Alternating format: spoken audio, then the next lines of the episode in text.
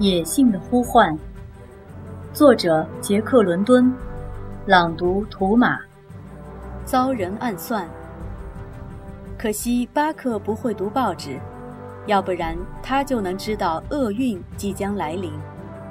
沿着太平洋海岸，从皮吉特湾到圣迭戈港，所有体格健壮、长毛耐寒的狗，都受到了一场前所未有的威胁。就在不久前，前往北极探险的人们发现了一种黄色的贵重金属。轮船公司和运输公司的人们立即把这令人振奋的发现大肆地刊登在报纸上，令整个欧洲都沸沸扬扬。成千上万怀着发财梦的人一批又一批地涌向了北极地区。在那只有冰和雪的世界里，雪橇是唯一的交通工具。而雪橇需要体魄健壮的狗，既能当苦役，又能忍受得了冰寒来拉。巴克居住在圣克拉拉山谷的一个漂亮的庄园里，他是米勒法官家的一条猎犬。庄园远离大马路，院子里种满了高大挺拔的大树。透过茂密的树木，我们能隐隐约约看到米勒法官的大宅。大宅的四周是宽敞的走廊。几条铺着小石子的车道弯弯曲曲，越过宽阔的草坪，穿过繁茂的树丛，通向这幢宅院。宅子后面比前面更加宽敞。瞧，右边是好几间大马厩，十多个马夫正在忙忙碌碌地照料着那些又高又壮的马匹。左边是一排排爬满紫藤的佣人房和许多整整齐齐排列着的望不到尽头的仓库。中间是一望无垠的绿油油的牧场、葡萄棚和草莓地。角落处还有一口深井和喷水机，旁边清澈的水泥大游泳池是米勒法官的孩子们跳水、嬉闹、乘凉的地方。这是巴克所统治的领地，在这里他已经度过了四年美好的时光。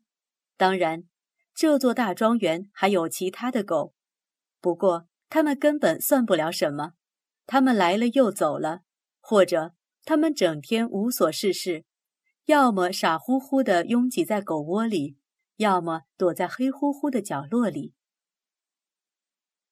每当足不出户的哈巴狗吐茨和墨西哥狗伊莎贝尔在一大帮女仆们的扫把和拖布的武装掩护下，从窗口探出头来，偷偷地向四处张望时，那群无所事事的家伙便成群结队地跑过来，恶狠狠地冲着他俩大喊大叫，直到吓得他俩发出汪汪的声音，那群家伙才得意洋洋地走开。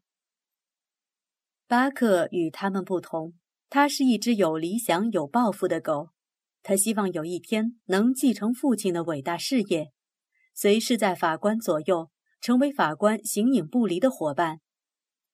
巴克的父亲是一只体格魁梧的圣伯纳德犬，母亲是苏格兰牧羊犬。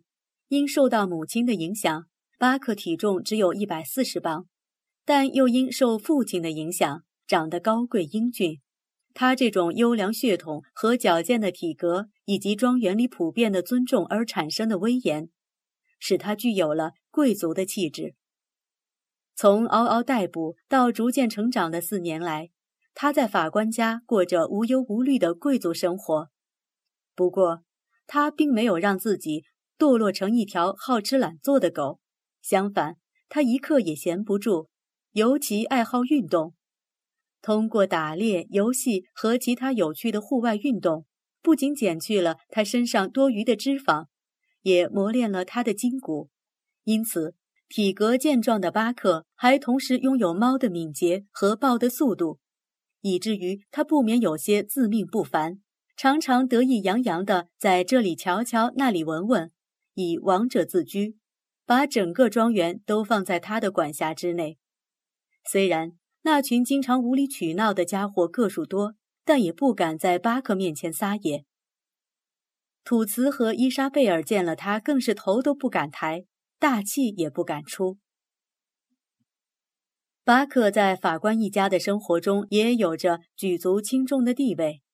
有时，巴克和法官的儿子们一起跳进游泳池，陪着他们比赛游泳。有时，巴克领队带着他们到森林里去打猎。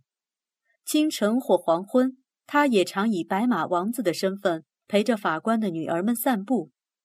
冬日的夜晚，在熊熊燃烧的炉火旁边，他就像老朋友一样，躺在法官的脚边，陪着法官看书。在夏日的午后，他会让法官的小孙子骑在背上，驮着他们跑来跑去，或者陪着他们在草地上玩皮球、打滚，而且寸步不离地照看着他们，以免他们到马房边的喷水井边做一些异想天开的冒险或其他危险的举动。一八九七年秋天，克朗代克地区发现了金矿。刮起了一股淘金狂潮，无数疯狂的淘金者向往着那片布满冰雪的土地。虽然巴克经常帮着法官拿报纸，但是他从来不看，也看不懂，而且他做梦也想不到，法官庄园里的园丁助手莫牛尔其实是一个不值得信赖的人。莫牛尔有个不好的嗜好，沉醉于赌博，而且还深信。不管他输了多少钱，只要赢一把就行，就一辈子不愁吃穿了。这就注定他逢赌便输，欠下了一屁股债。用园丁助手那微薄的工资，要养活老婆和几个孩子，已经很吃力了，哪里还有什么多余的钱还债呢？于是他打起巴克的主意来。那是一个大家都十分忙碌的晚上。法官去参加葡萄种植业协会会议，孩子们则忙于建立一个运动俱乐部。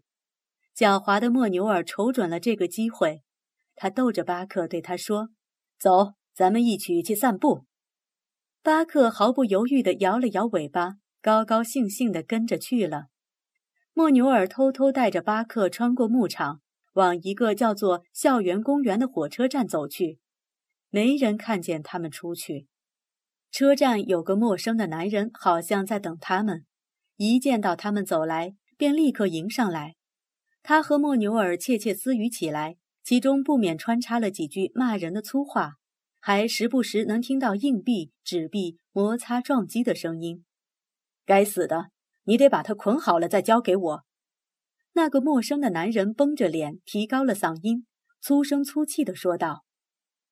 莫牛尔随即拿出一条粗绳，套在巴克脖子上的项圈下面，又结实地缠了两圈，并说：“只要你狠狠地一拉，他就随你摆布了。”那个陌生人不屑地吐了口痰，从莫牛尔手中接过了粗绳子。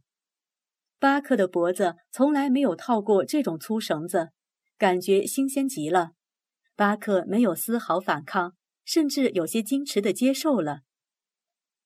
巴克的贵族道德告诉他，不应该随便怀疑属使的人，而且还应该服从他所望尘莫及的人类的智慧。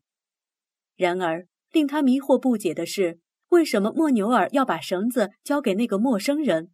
这使他非常不愉快。还有，那张陌生凶狠的面孔居然对他露出狰狞的笑容，同时猛地用力拉他手上的绳子，绳子勒得越来越紧了。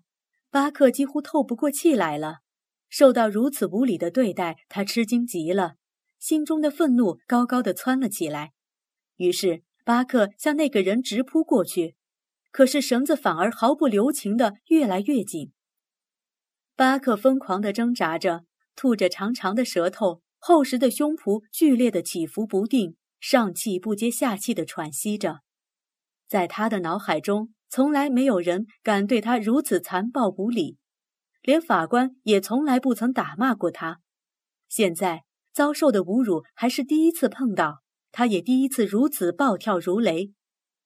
渐渐的，他没有了力气，眼前一片漆黑。当鸣着汽笛的火车缓缓地驶进站，莫牛尔和那个陌生人一起把他扔进行李车厢时。他已经失去知觉了。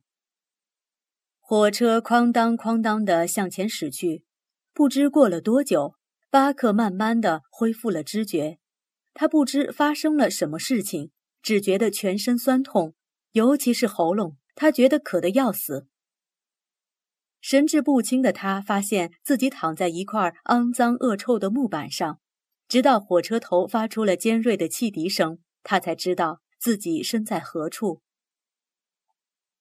因为之前他经常和法官一起乘火车外出旅行，坐在行李箱内的感觉，他是非常熟悉的。